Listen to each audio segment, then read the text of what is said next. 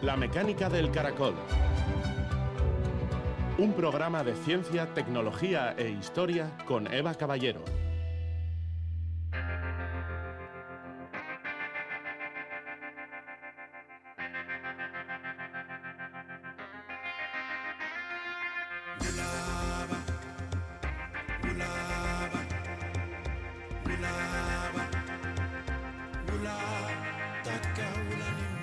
Para avanzar es importantísima la simbiosis entre la investigación básica y la clínica, es decir, desde el laboratorio a la cama del hospital.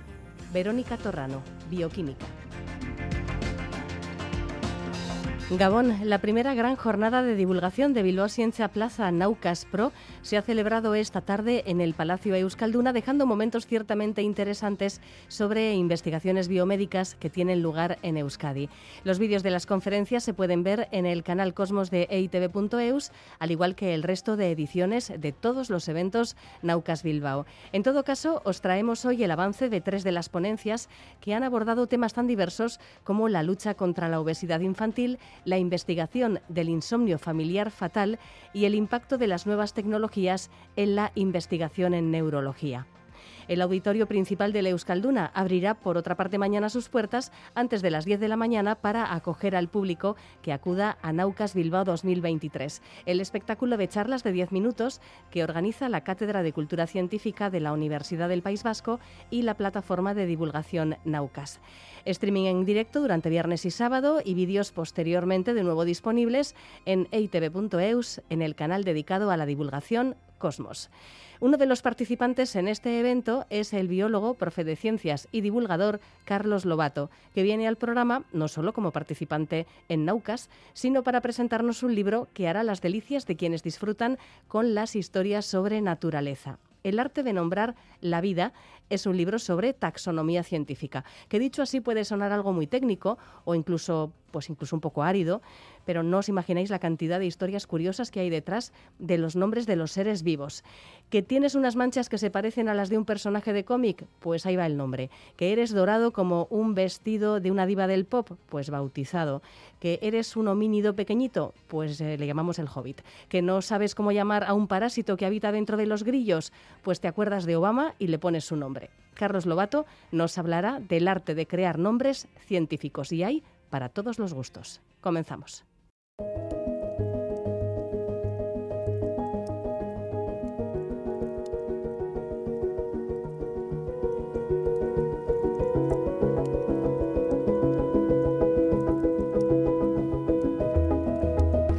Íñigo Gabilondo es investigador Iker Basque y miembro del Instituto de Investigación Sanitaria Biovizcaya. Su charla en Naucas Pro nos ha acercado los avances que se están llevando a cabo en neurología, gracias a la introducción de las nuevas tecnologías desde dispositivos implantables a biosensores, así como el uso de la inteligencia artificial, todo esto está marcando diferencias importantes en la forma de abordar enfermedades como el Parkinson o el Alzheimer.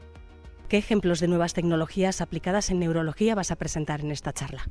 Voy a presentar tecnologías relacionadas con la inteligencia artificial que aplicamos en neurología, relacionadas con eh, los problemas motores de los pacientes como los exoesqueletos o los robots asistidos, las tecnologías relacionadas con, imagen médica y todas ellas las podemos aplicar en, el día a día porque ya, ya son aplicables.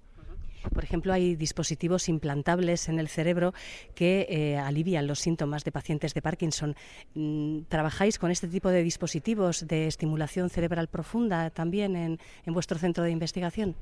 Sí, en el Hospital de Cruces hace más de dos décadas que, utilizamos este tipo de tecnología, la estimulación cerebral profunda, para tratar a pacientes con Parkinson lo que hace que los pacientes pues sus síntomas disminuyan y puedan eh, realizar una, una vida mejor. Ahora estamos con nuevas tecnologías mejorando los dispositivos, eh, haciendo pues que sean mucho más precisos y también con técnicas de imagen haciendo que la localización pues, pues mejore también. ¿Qué tipo de proceso ponen en marcha para mejorar los síntomas de estos pacientes? Lo que hacen eh, los estimuladores, eh, colocamos unos electrodos en el cerebro de los pacientes a través de un proceso quirúrgico y lo que hacen es emitir una, señal eléctrica que modula la actividad de los circuitos eh, neuronales dentro del cerebro y eso hace que disminuyan los síntomas como el temblor, la lentitud y la torpeza. En el amplio campo de los biosensores también encontramos aplicaciones relacionadas, por ejemplo, con la detección temprana de, Parkinson, de Alzheimer. ¿Es ya parte del presente de la práctica clínica o todavía son en un momento dado tecnologías en fase de desarrollo? tenemos algunos sensores, como tú has dicho, tú biosensores, que detectan eh, pues el, movimiento, que, que, pueden detectar, por ejemplo, la voz y algunos de ellos sí que utiliza, los podemos utilizar para caracterizar pues, eh, síntomas de la enfermedad de Parkinson o incluso alteraciones eh, pues, conductuales de pacientes con, demencia. Algunos de estos dispositivos sí que se están usando, sobre todo en Parkinson, pero otros están pues, en, proyectos eh, demostrando que se pueden empezar a usar en la práctica clínica. Bueno, la, neuroimagen también ha experimentado importantes avances y en, vuestro caso tenéis bueno, pues colaboración eh, con eh, el grupo de neuroimagen computacional que dirige Jesús Cortés, que también participa en, en Naucas Pro. Em, por ejemplo, en un estudio reciente demostrasteis la existencia de alteraciones en la sincronización entre corazón y cerebro en la enfermedad de Parkinson. ¿Por qué pensáis que existe esta esta relación y, qué implicaciones tiene para el conocimiento de la enfermedad? mediante neuroimagen, por ejemplo, resonancia magnética cerebral, podemos estudiar la función cerebral de, una forma no invasiva eh, y ah, relacionarlo con los síntomas de los pacientes. Entonces, este tipo de aproximaciones nos permite entender por qué, por ejemplo, los pacientes con Parkinson tienen eh, problemas cardiovasculares y nos permite incluso, eh, sabemos que estas alteraciones pueden preceder a los síntomas motores, adelantarnos al diagnóstico de la enfermedad, incluso eh, predecir pues qué pacientes pueden ir peor.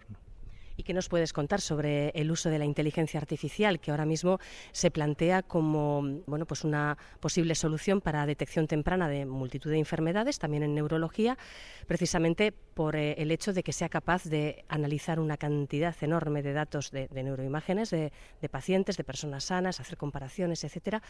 Eh, ¿Qué perspectivas le veis o qué uso se le está dando ya a la inteligencia artificial en vuestro campo?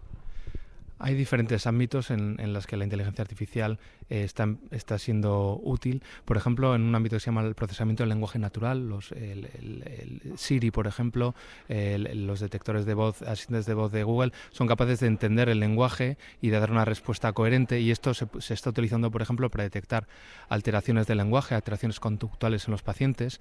También eh, la inteligencia artificial se puede utilizar para identificar dentro de ese gran conjunto de datos digitales que se crean, identificar patrones por ejemplo, en imágenes, puede a un radiólogo ayudarle a identificar lesiones cerebrales para que su trabajo vaya más rápido o identificar en, pruebas complementarias un conjunto de información para, para establecer diagnósticos automáticamente.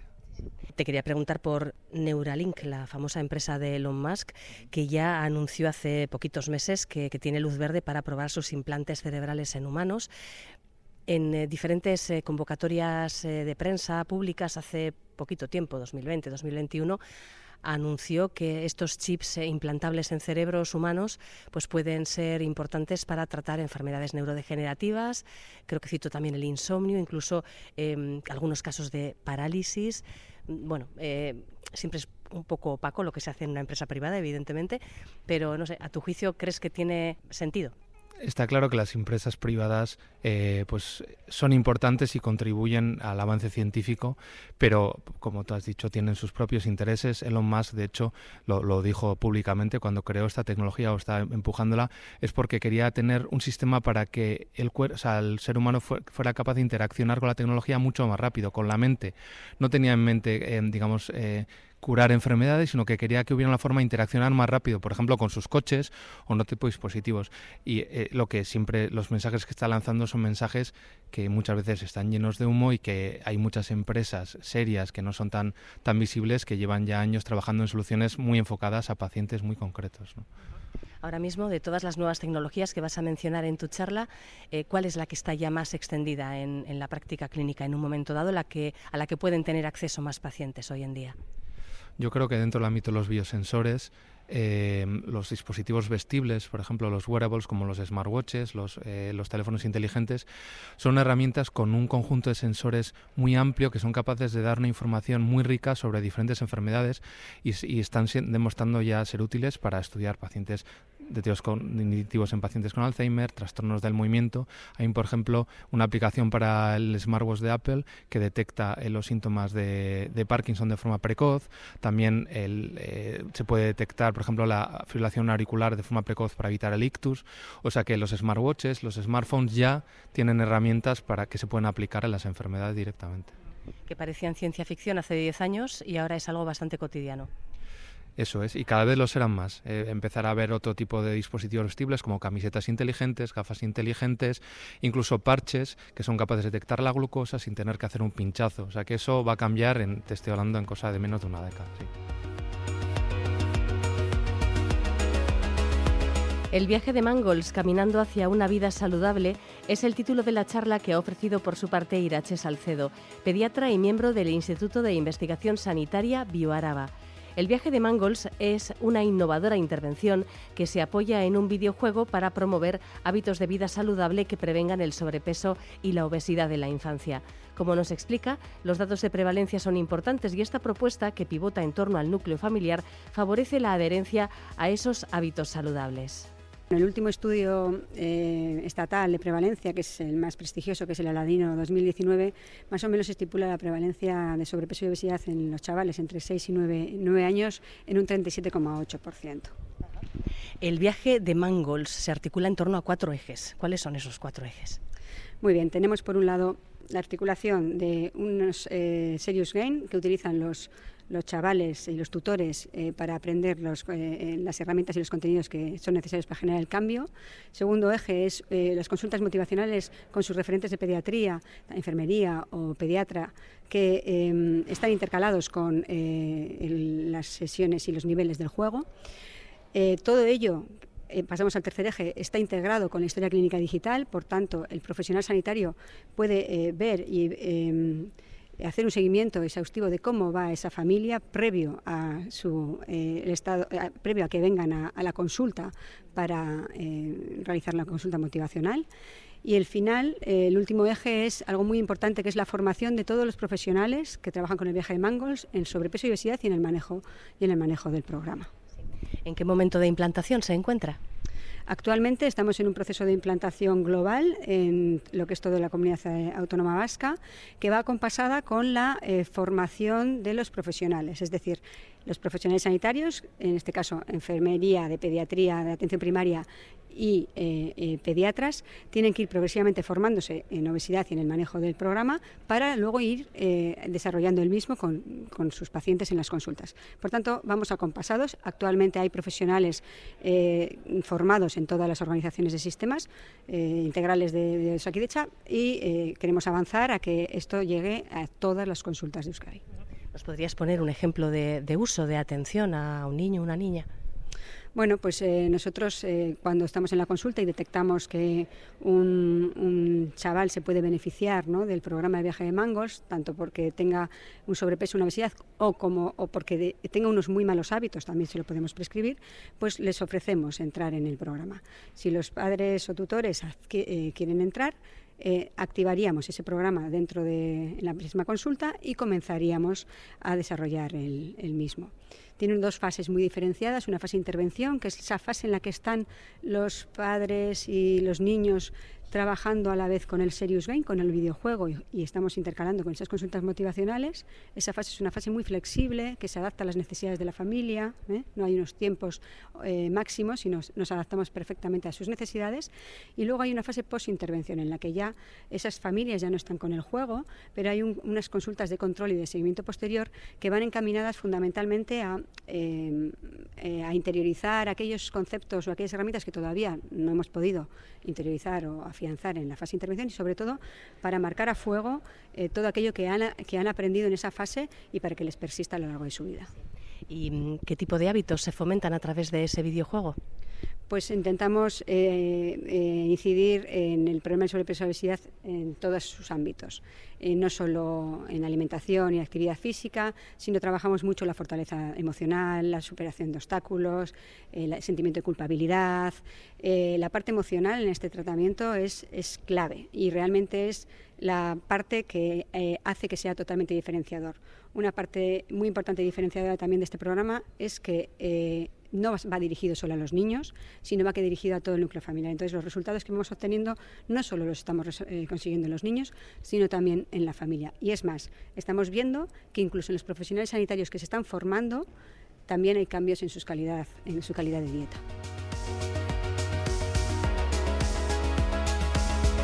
En el programa de ayer miércoles hablamos con Javier Ruiz, neurólogo e investigador de BioGuipúzcoa, que estudia el Parkinson de base genética. Él también ha estado en Naucas Pro explicando cómo varias familias originarias de una zona concreta de Guipúzcoa presentan una mutación genética particular que predispone a este tipo de Parkinson familiar que puede aparecer incluso en la juventud. Un caso muy conocido es el del actor Michael J. Fox.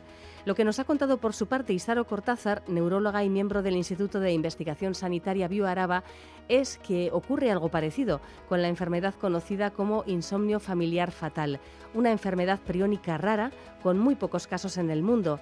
Es hereditaria y en Álava se concentra un grupo de familias portadoras. ¿Cómo se manifiesta el insomnio familiar fatal? El insomnio familiar fatal yo siempre os digo que tiene dos caras, ¿vale? Una de las caras es en la que vemos que el paciente tanto las facultades para el lenguaje, para hablar, la memoria, las capacidades que tiene para organizarse en su día y demás, pues las va perdiendo, cada vez hace más fallos, ¿vale? Hay diríamos una degeneración de las cogniciones que solemos llamar nosotros los neurólogos, ¿vale?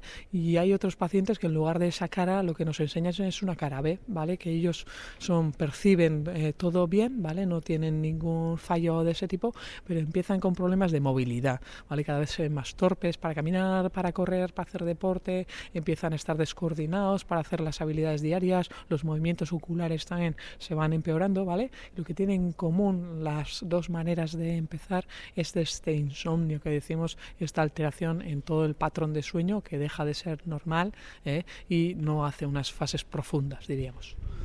¿Cuántos casos se conocen en el mundo, en España y en Euskadi? Es difícil saber los casos a nivel mundial. Eh, sí que es verdad que es una enfermedad de declaración obligatoria en gran mayoría de los estados. ¿vale? Tenemos la estadística eh, de España. Entonces, si miramos desde el 99 al 2018, que es lo último que se ha publicado, ha habido en torno a 74 casos. ¿vale? De esos 74 casos, 31 son vascos. ¿vale? Y nosotros siempre decimos la estadística real nuestra es que en nuestro hospital atendemos en torno a uno o dos pacientes anualmente. En, Euskadi se, registra una de las tasas precisamente de pacientes más altas del mundo. ¿Se ha podido descubrir por qué? En eso estamos, efectivamente, en eso estamos, ¿vale? Eh, sí que ya ha habido investigaciones previas en las que se sabe que esto como es una enfermedad genética o familiar, diríamos que se da concretamente en unas familias, pues eh, sí que se entiende que probablemente haya eh, un enlace, una unión, si echamos atrás generación en generación, probablemente entre ellos haya un ancestro común y una de las líneas de investigación nuestras va hacia, hacia, esa, hacia resolver esa duda. ¿Y las familias de pacientes, em, de personas afectadas por este síndrome de insomnio fatal, se concentran más o menos en zonas concretas?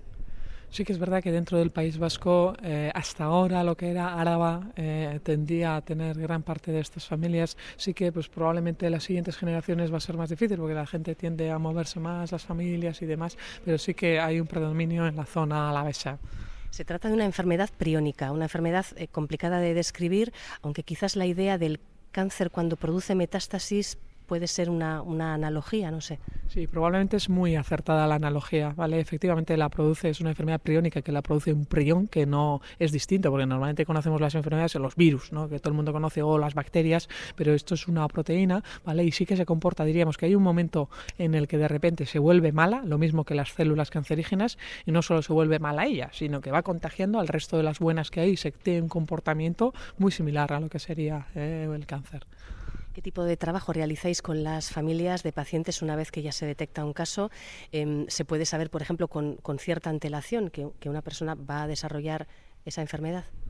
Efectivamente, esa es la segunda línea principal nuestra, que es el saber, el decir, oye, si uno sabe que pertenece a una de esas familias, el decir, oye, a mí, por favor, dígame cuándo eh, se va a iniciar esto, que es una información vital para la persona que lo va a desarrollar, sobre todo en una enfermedad en la que hay una diferencia, una variabilidad que decimos nosotros muy grande, desde empezarla muy joven a empezarla muy mayor, el poder decirte en qué momento lo vas a iniciar y no solo por el interés personal, el interés científico, porque a día de hoy sabemos que muchos de los tratamientos hasta ahora en enfermedades degenerativas han fallado porque se han empezado en una fase tardía de ello, ¿vale? Entonces, el llegar a ese momento inicial en el que sabemos que todavía acaba de iniciarse la enfermedad, pero todavía no hay un daño eh, muy severo, es, es, el punto de interés para nosotros. ¿eh?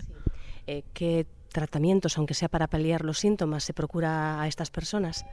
Por un lado, eh, tiene que haber una atención integral de estas personas, ¿vale? Estas personas, eh, a pesar de tener una enfermedad que desgraciadamente es fatal, eh, tienen que tener cubiertas todas sus necesidades, ¿vale? Hablamos de necesidades médicas para los síntomas tan variados que puedan tener, de necesidades psicológicas, de necesidades sociales, que muchas veces se nos olvida, sobre todo en esta enfermedad que va tan rápido y con los recursos sociales van muy lentos, ¿vale? Entonces, nosotros desde el hospital, por lo menos recurso sanitario, lo intentamos disponer ¿vale? Y luego en esta enfermedad es muy importante la labor de la Fundación de Enfermedades Preónicas Estatal. Eh, anualmente nos juntamos familias, afectos y demás, y ahí sí que se da eh, la información eh, de la cobertura, porque necesitas una cobertura social, una cobertura legal muchas veces también, psicológica y demás, especializada y muchas veces lo antes posible en esta enfermedad. Y eso sí que la Fundación ofrece ese servicio. ¿Hay alguna línea de investigación, por hipotética o, inicial que sea, que en algún lugar del mundo esté analizando este, este problema, esta enfermedad de base genética, o realmente hay tan pocos casos que no genera mucha atención? No, afortunadamente estamos en un futuro esperanzador, ¿vale? Eh, no sé si hasta ahora alguno que haya oído en alguna charla una palabra ASO, ¿eh? oligonucleótido antisentido, que está revolucionando un poco lo que sería eh, lo que es la terapia génica de este tipo de enfermedades ¿eh? y concretamente en el insomnio fatal familiar, pues sí que es verdad que todavía en, en estudios animales sí que está habiendo unos datos de resultados positivos y probablemente en unos años podamos ver ¿eh? que esta investigación ¿eh? se transfiere a lo que sería los humanos, probablemente eh, curar la enfermedad no sea un objetivo realista en los próximos años, pero por lo menos mitigar, prolongar o iniciar con un aumento de supervivencia probablemente sean los primeros pasos y esperemos que lo podamos ver. Y una última cuestión, em, para las parejas que quieren tener hijos y uno de los eh, progenitores eh, porta la mutación que puede provocar esta enfermedad, eh, ¿qué, soluciones se pueden dar? ¿Se puede, se puede conseguir que, nazca un, un bebé sin esa mutación? Eso es, eso es fundamental, ¿vale? Eso es para las parejas. Cualquier persona que pertenezca a una familia en la que se han dado estos casos tiene que ser conocedor de que esa vía existe, ¿vale? Y si esa vía existe es por un lado, porque a nivel sanitario eh, es real, pero detrás de eso hay una gran pelea de los afectos de esta enfermedad, de la fundación y demás para que ese derecho eh, se permita.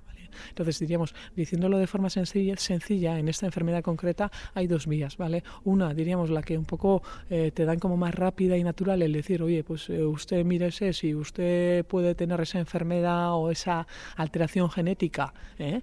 y, ya aseguraremos que su descendencia no la tenga, pero claro, también hay que asegurar el derecho de que eso es una decisión vital en sí, el saber uno si, si tiene la alteración o no antes de desarrollar la enfermedad. Entonces, la otra vía eh, que hay que asegurar y que es viable también es el que tengas una descendencia sana sin obligarte a ti a saber eh, tu resultado genético. Los centros de investigación sanitaria de Osakidecha han sido protagonistas de esta nueva edición de Naucas Pro. Os invitamos a descubrir más en profundidad todo lo que ha dado de sí este evento, en el que también se ha hablado de la genética del Parkinson, de la inmunoterapia contra el cáncer, de la ciencia de datos para estudiar el cerebro y de la investigación en economía de la salud. Os invitamos a conocer ahora a Carlos Lobato, uno de los participantes en Naucas Bilbao 2023, que nos presenta un libro tremendamente interesante.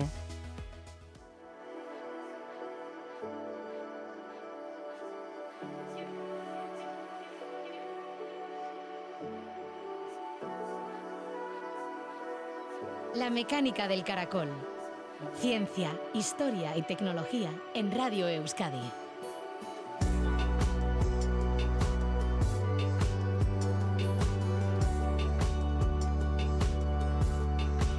Tom Hardy y su personaje de Marvel, Venom, han dado su nombre a una araña australiana que se acaba de descubrir. El género Venomius eh, y la única especie identificada Venomius Tom Hardy han sido descritos tras una expedición a Tasmania. Las distintivas manchas negras en el abdomen de la araña recordaron a sus descubridores eh, la cabeza de, de, Venom. La descripción de Venomius Tom Hardy se ha hecho pública hace solamente un par de días, así que no aparece en el libro El arte de nombrar la vida de Carlos Lobato, que recoge mil y una historias sobre las formas en las que se crean los nombres de los seres vivos con los que compartimos planeta. Carlos Lobato es biólogo, profesor de ciencias en educación secundaria y autor del libro La ciencia de la vida. Además, es uno de los asistentes habituales de los eventos Naucas, así que aprovechando su visita a Bilbao, ya que actúa mañana en el Palacio Euskalduna, pues le tenemos por aquí. Buenas noches. Buenas noches, Eva, ¿qué tal? Bueno, antes de que se determinase y unificase la nomenclatura científica, eh, ¿cómo se ponía nombre a animales, plantas, etcétera? Bueno, pues mm, igual que ponemos los nombres vulgares, en cada zona, eh, cada grupo de personas, cada eh, población le asigna un nombre vulgar eh, acorde con su forma de hablar, con su lenguaje, con las experiencias que viven en esa zona. Y bueno, pues en cada zona el mismo animal, la misma planta, en, zonas diferentes tenían nombres diferentes y entonces aquello era un desastre para unificar. Exactamente. Así que llega el naturalista sueco Carl von Linneo, que fue quien desarrolló la nomenclatura binómica para clasificar y organizar animales y plantas. En 1735 publicó su primer libro, Sistema Natural, con el que comenzó esta nueva era de la taxonomía. Em, ¿Qué significa este cambio? ¿Cuál fue la aportación, digamos, revolucionaria de Linneo? Muy revolucionaria. Eh, Carlos Linneo mm, creo que fue un clarividente en su época porque él imaginó, ideó y estableció las normas para poder eh, unificar la forma de poner nombres científicos a los seres vivos. Él ideó eh, la nomenclatura binomial que tú has comentado y de forma que cada especie mm, descubierta debería de llevar dos nombres, mm, el nombre genérico y el nombre específico. De esa manera, en cualquier sitio, el mismo ser mm, se llamaría siempre igual.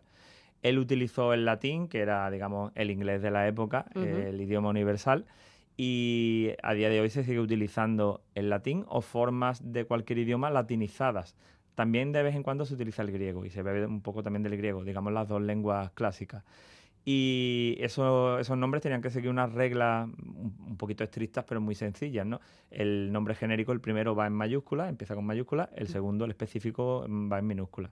Y cuando los escribimos deben de ir diferenciados del resto de texto, eh, por ejemplo en cursiva. Y si lo escribimos a mano, pues lo podemos subrayar, porque es más difícil hacer la, la cursiva a mano. Y bueno, de esta manera, pues se estableció un sistema sencillo que ha llegado hasta nuestros días con pequeñas modificaciones y que es universal. Sí, sí. La palabra taxonomía puede sonar un poquito árida, pero detrás hay historias bien curiosas. Por ejemplo, el propio Linneo da nombre a varias especies, ¿no? Efectivamente. Eh, de hecho, el libro lo empiezo hablando, lógicamente, de Linneo, como no podía ser de otra manera y de Darwin, porque ambos mm, son científicos eh, que han puesto nombre a muchos seres vivos, pero que además han servido de inspiración a otros naturalistas, a otros investigadores, para eh, que estos les dediquen eh, las varias especies a, a, ellos, ¿no? a Darwin y a Linneo. Hay científicos y científicas, desde Carl Sagan a Liz Meitner, cuyo nombre aparece en, la nomenclatura. Hay políticos, hay artistas, gente del cine, de la música, personajes de cómic como Venom.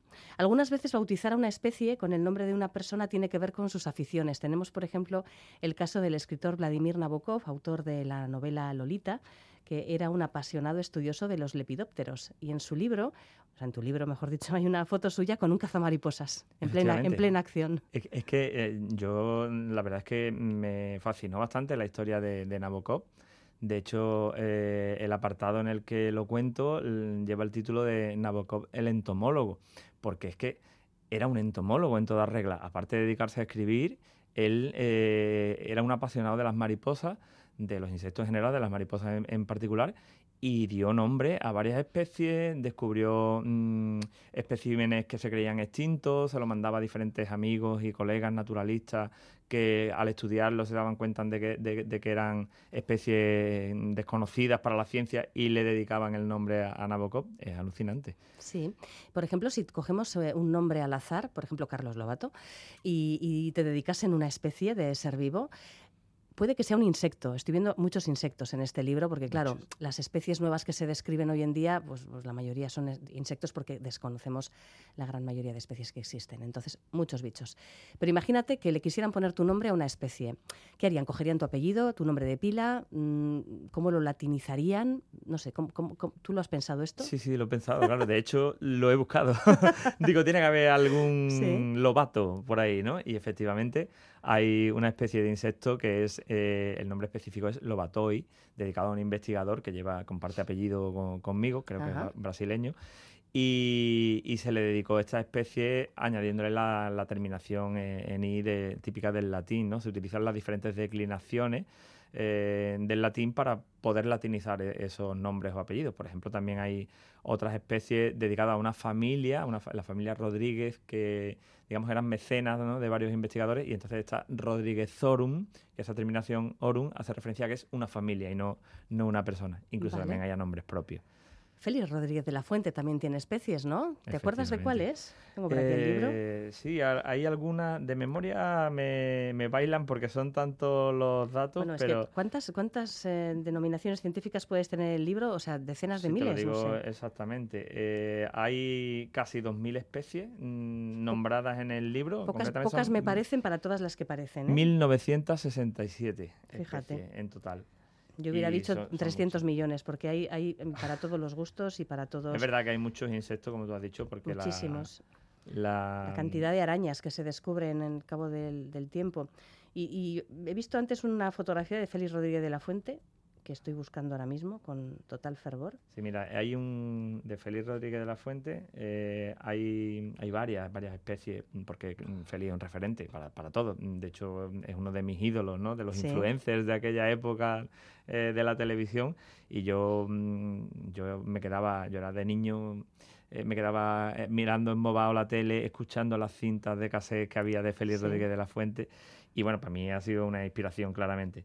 Y hay un escorpión, eh, una especie de escorpión del género Butus, que hay varias aquí en nuestro, en nuestro país, en la península ibérica, y uno de ellos lleva el nombre de Butus de la Fuentei, con, con esa dedicado a, a, Félix Rodríguez de la Fuente. Sí, sí. Hablábamos de Nabokov y de su amor por los lepidópteros. Otro gran escritor, J.R.R. Tolkien, se inventó todo un mundo. Em, el del Hobbit, el del Señor de los Anillos, y para los frikis del mundo debe ser especialmente interesante conocer a las especies bautizadas con nombres del universo Tolkien. Y, hay, un, hay, que tienes medio capítulo sobre eso. Lo, lo de Tolkien. Hombre, a mí se me ocurre el nombre mm, no, no, científico sino vulgar del Hobbit, ¿verdad? De esta especie de Homo floresiensis. Sí, el Hobbit de las flores que le llaman a, esta especie de homínido que se encontró en la isla de, de las flores, de pequeño tamaño, de pies grandes, un poco venía a coincidir con la descripción que hizo Tolkien de, los hobbits. Sí, sí. Pero hay especies bautizadas con el nombre de Gollum, de Frodo, sí, sí, sí. Gandalf. hay varias de Gandalf, de, de, Hobbit, de Frodo, de Bilbo, es, que hay para todo. Del Balrog, de, los orcos. Y además mm, eh, es muy bonito que cuando tú buscas un poquito eh, qué tipo de ser ¿no? es el que lleva ese nombre, pues tiene algo que ver con el nombre que le han puesto. Por ejemplo, eh, has abierto ahora justo una página en la que aparece un lagarto mm. que lleva el nombre de Smaug, que es uno de los dragones de la, de la literatura de Tolkien. Claro, sí, sí. De hecho, te quería preguntar también por eso. Cuando se busca dar nombre a, una especie, em, a veces esa similitud física puede dar pistas. Mm, me estoy acordando de, de, ese tábano bautizado con el nombre de Beyoncé. Sí que lo he buscado la fecha, yo me acuerdo de la noticia como si fuera ayer. he buscado y fue 2012, o sea que han pasado unos años. Fue, me acuerdo también. Eh, y claro, dices, mm, Tábano y Beyoncé, mm, no sé. Eh, bueno, pues por lo visto el Tábano era dorado y Beyoncé en ese momento de 2012, el look, su outfit era, era dorado. No sé, a Beyoncé no nos consta cómo le sentó la historia del tábano. Yo no sé cómo le pueden sentar algunos homenajes, porque algunos tienen tela, ¿eh? están puestos ahí un poquito con, algunos sorna. parecidos pillados por los pelos, podríamos decir, ¿no? Este de la, del tábano, de la mosca Beyoncé, que es como se le bautizó en la prensa, así cuando salió esa noticia. Yo me hice eco de ello en mi blog, allá por 2012, hace ya mucho, cuando no tenía ni pensamiento de, de esto. Sí, sí. Y, y es que eh, no era totalmente de color dorado, es que tenía el abdomen culo, entre comillas, de la mosca de color dorado. Y por aquella época Beyoncé salía con unos vestidos dorados y bueno, pues ahí ya, la gente buscó aquello de, buscar la similitud. Qué chispa. Fíjate. No, no, está claro que, esto da para que los, los, autores del descubrimiento expliquen un poco su razonamiento mental para llegar... Algunos lo explican, ¿eh? Sí, ¿eh?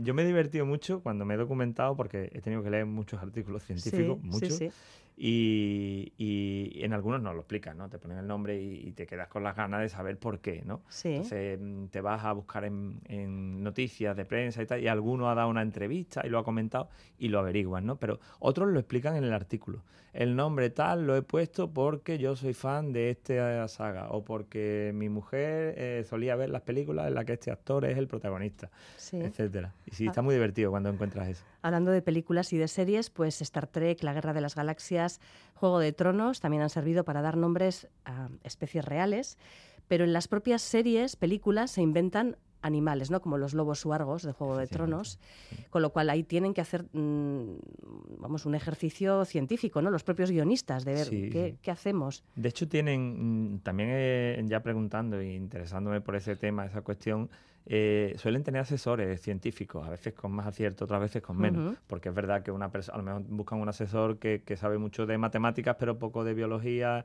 en fin, bueno, pero sí que suelen tenerlo y, muchas veces van muy bien encaminados. De hecho, los lobos huargos que tú has comentado sí, que están basados en los, en los canis dirus, que eran una especie de lobos primitivos que ya se extinguieron de mayor tamaño que los lobos actuales y que han inspirado la, la, creación de estos. Y, bueno. Estoy viendo la, el el grabado de, de un animal. una araña, es, una, araña, La araña del sombrero seleccionador de Harry Potter. Pero es que parece el sombrero de Harry Potter. Es que cuando lo vieron, esto es, una araña. vieron el sombrero, es una araña, ese es el abdomen de la araña. ¿y, esto, ¿Y dónde tiene la cabeza y las la patas? La cabeza y las patitas están aquí. Sí, sí, es en la parte de abajo del sombrero. Sí. Bueno, pues que alguien se imagine el sombrero de Harry Potter pues eso es una araña, claro. ¿Y ¿Cómo la han llamado? Gryffindori. El, nombre genérico es Gryffindori. Normal. bueno, pues así un montón de, historias que nos cuenta Carlos Lobato en este libro que, analiza la forma de dar nombre a la vida, el arte de nombrar la vida. Más cosas interesantes. Por ejemplo, la mitología es una fuente increíble de nombres científicos. Eh, la diosa de la civilización, la sabiduría, las artes. Da nombre a los mochuelos, que dicho así, un mochuelo. ¿por qué, Noctua. ¿Por qué un mochuelo? Si un mochuelo... Mochuelo además se utiliza en lenguaje vulgar como persona un poco tonta, ¿no? Sí, sí, este, este mochuelo, no sé qué. Mochuelo, está embobado. Pero para los antiguos griegos el mochuelo era un ave claro, mucho más ahí interesante. Está, eh, se supone que esta diosa de la sabiduría y tal llevaba siempre una lechuza o algo parecido a una lechuza, que puede ser un mochuelo perfectamente, y de ahí viene la, la, elección ¿no? de este nombre científico. Sí. Luego tenemos ninfas a Morfeo, a Cupido, a Circe, que tienen sus propios animales y plantas y, muchos insectos, lo que decíamos en tu libro. Hay, hay dos capítulos enteros. Eh, eh, es el, el, tema que más mm, información lleva, ¿no? Porque es que había tantos homenajes que lo tuve que dividir en, esos dos capítulos dedicados a la, a la, mitología. Uno más centrado en los dioses mitológicos, sobre todo de Grecia, algunos romanos, y otro centrado en las historias, en los héroes, en los monstruos de la mitología, que también hay un montón. Pero tienes un montón de de cuestiones un poco frikis, ¿no? De series. Eh, yo soy friki. Por bueno, tú, yo te recuerdo de hace años a, años a, de, aquella historia sobre la genética de Juego de Tronos. Correcto. Yo ahí me quedé con tu nombre. Sí, sí, sí. Que dices, ostras, ¿cómo me hubiera gustado que un profe de biología me diera en el Insti clases de genética con Juego de Tronos? Bueno, en mi época eso no existía, yo qué sé, con, con ocho basta. Con ocho basta, que era una serie en la que hoy habría su genética también. Bueno. Pues, ¿qué más cosas podemos contar? Por ejemplo, hay nueve especies, esto no sé si lo mencionas en el libro, lo que pasa es que me he acordado y lo he buscado. Hay nueve especies de animales que llevan el nombre de Obama. Una araña, un ave, tres peces, un líquen, un reptil extinto, un parásito que vive dentro de los grillos y un parásito que vive en tortugas. Y dices tú, ¿esto por qué será? Es un homenaje, es una crítica. Eso no, sale en el libro y te, doy la explicación. Es para tocar las narices, es, una crítica hacia la política de Obama. En muchos casos, ¿Qué es? Eh, sí, porque no solo Obama, sino otros presidentes también lo llevan. Bush tiene algunos que tienen tela, coleópteros, ser, parásitos y cositas sí, así. ¿no? animales que a priori pueden provocar rechazo, aunque a mí los, escarabajos, me encantan y las mm. arañas y todos estos bichos, ¿no? Que, le, que le llamamos. Pero mm, sí que hay mucho dedicado a políticos, gobernantes, presidentes, reyes. Lo que pasa es que esos no han salido en el libro, porque el libro tiene casi 400 páginas Sí, sí. y se me iba ya de... Entonces hay varios temas que me he dejado ahí en el tintero. Que, La política, por ejemplo. eh, la política es uno Es de los que que se ha quedado fuera. puede pero dar- está recopilado y... Puede dar bueno, para un libro. Puede dar, puede dar. Tendrás para- cositas en tu blog también, ¿no? Sí, Sobre- tengo algunos. En el, en el blog aparecen algunos. Ahí vas, aquí tienes el bicho este de, De Alien. el de, octavo Al- de pasajero. Alien. También, también. Se lo curraron, ¿eh? Sí, el alien. Y, y- y bueno, y la biología del alien. Su que- que biología. está muy bien, ¿eh? La biología del alien, y las diferentes, los diferentes estadios de vida, el parásito interno, el endoparásito, cómo salen los huevos. Es genial. Sí. Y esas, mm, no sé si llamarlos secuelas, que yo creo que han hecho demasiadas, sinceramente. Alien versus Predator. Correcto.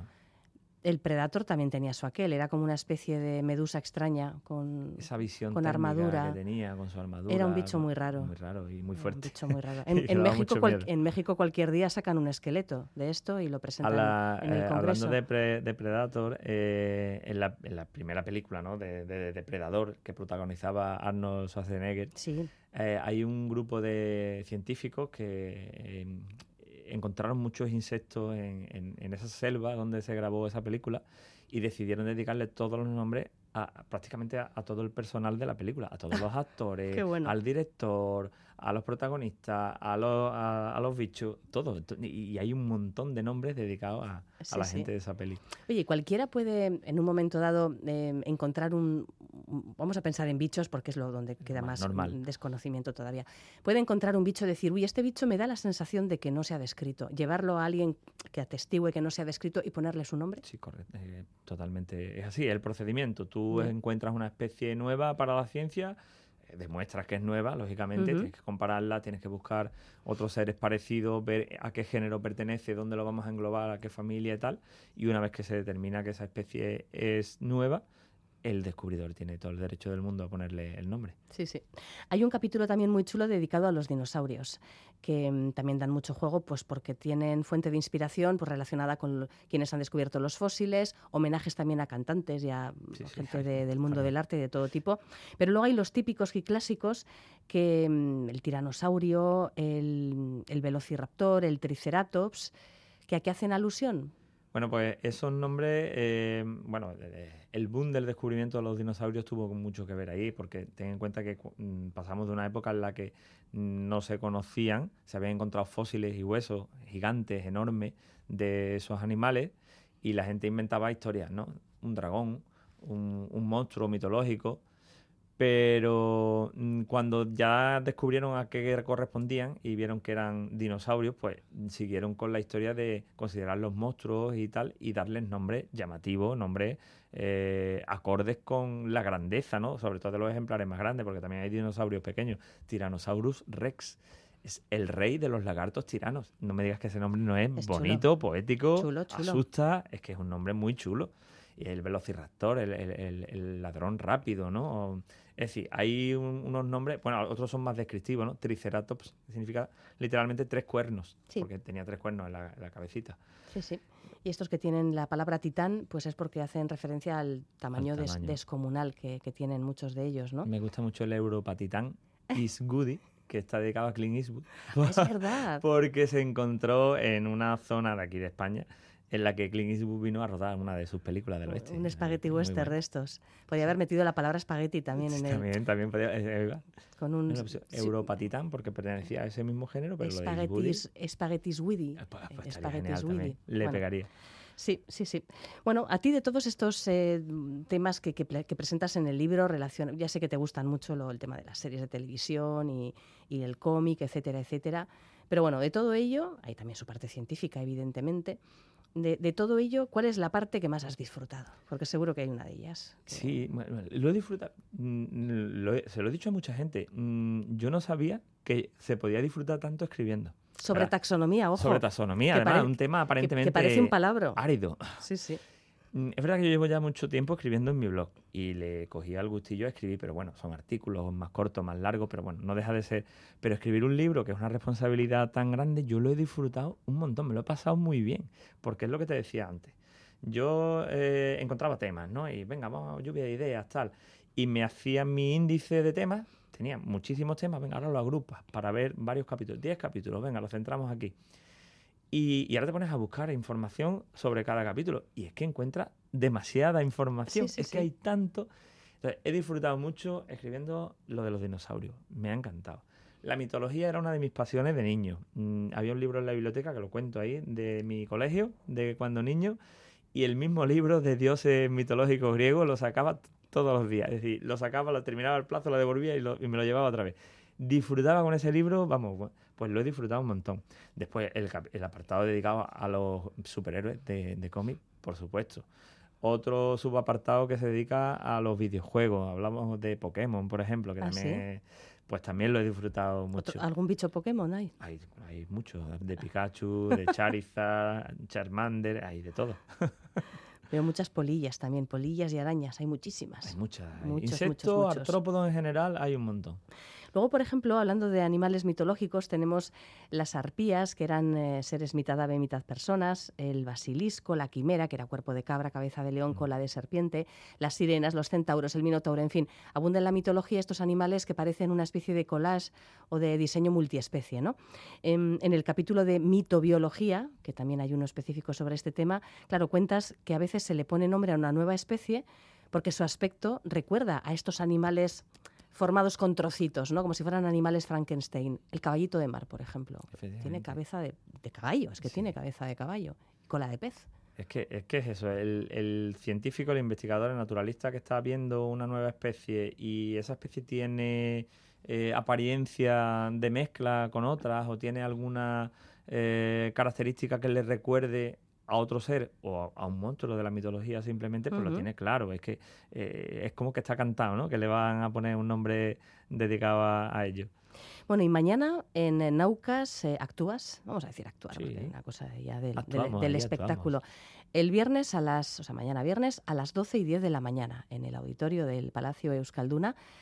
Em, ¿Nos vas a hablar de algo relacionado con taxonomía? A ver si hemos hecho la madre de todos los spoilers ahora mismo. Sí Estamos en ello. Eh, a ver, la charla no está centrada en la taxonomía, pero claro, mm, hay un apartado, hay una parte de la charla en la que mm, tengo que mencionar taxonomía y de hecho menciono una pequeña parte que describo más ampliamente en el libro.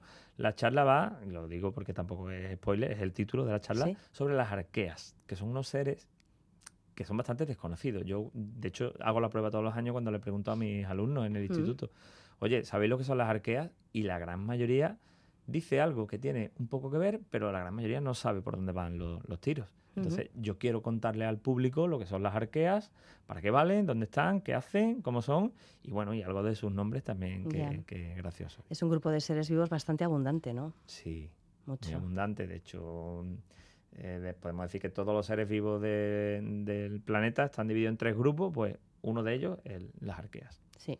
Todo lo que es invisible nos cuesta a veces distinguirlo. Bueno, pues esperamos que, sea numeroso el público este viernes y sábado en el Palacio Euskalduna.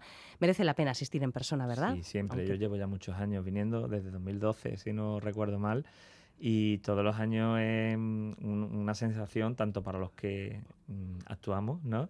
Como para el que viene de público, que también he venido de público alguna vez, que hay que disfrutar y hay que vivir alguna vez en la vida, porque es que es muy bonito lo que se vive allí, se aprende un montón, te diviertes, te ríes, disfrutas, conoces a un montón de gente interesantísima y bueno, y comparte varios días, un fin de semana eh, de ciencia y diversión y de humor y de todo. Sí, sí.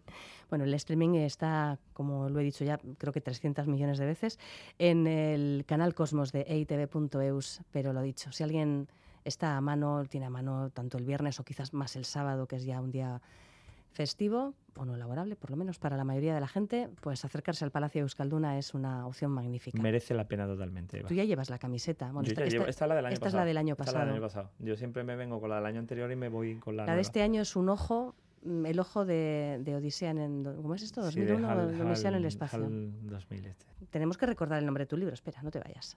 El arte de nombrar la vida, de Carlos Lobato. Muchas gracias a ti, Eva. Hasta luego. Un placer.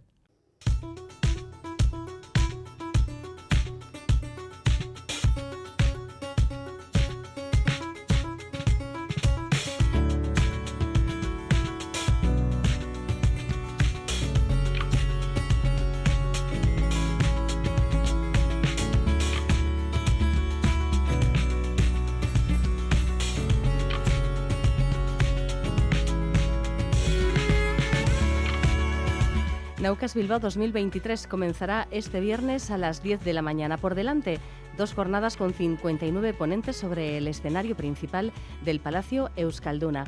Charlas de 10 minutos sobre temas muy diversos, ciencia, pero también otras disciplinas como el arte y la música y mucha diversión. Será entretenido y seguramente aprenderemos muchas cosas interesantes. Comentar además que Bilbao Ciencia Plaza organiza hasta el 30 de septiembre dos exposiciones. El Euskalduna acoge Imágenes de la Conciencia y Vizcaya Aretoa La Ciencia según Forges, una maravillosa colección con 66 viñetas sobre ciencia surgidas del genio de Antonio Fraguas, Forges. Grandes hitos de la actualidad científica, como el descubrimiento del famosísimo bosón de Higgs, están presentes en esta muestra, donde no falta esa crítica ácida e inteligente que Forges practicaba con maestría. La crítica, por ejemplo, a la falta de medios dedicados a la investigación científica aparece en sus viñetas más reivindicativas. Una exposición que llega a Bilbao de la mano del CSIC como decía, estará disponible para ser visitada en eh, Bilbao Ciencia Plaza, en Vizcaya Aretoa, hasta el 30 de septiembre.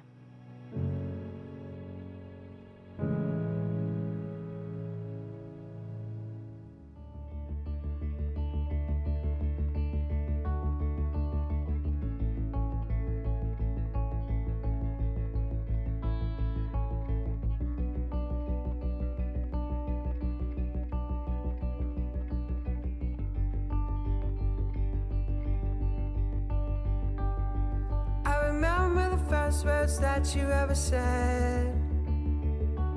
Buried soft like seeds deep in my chest. I wanna know who you are. I wanna know who you are. Your hands like winter,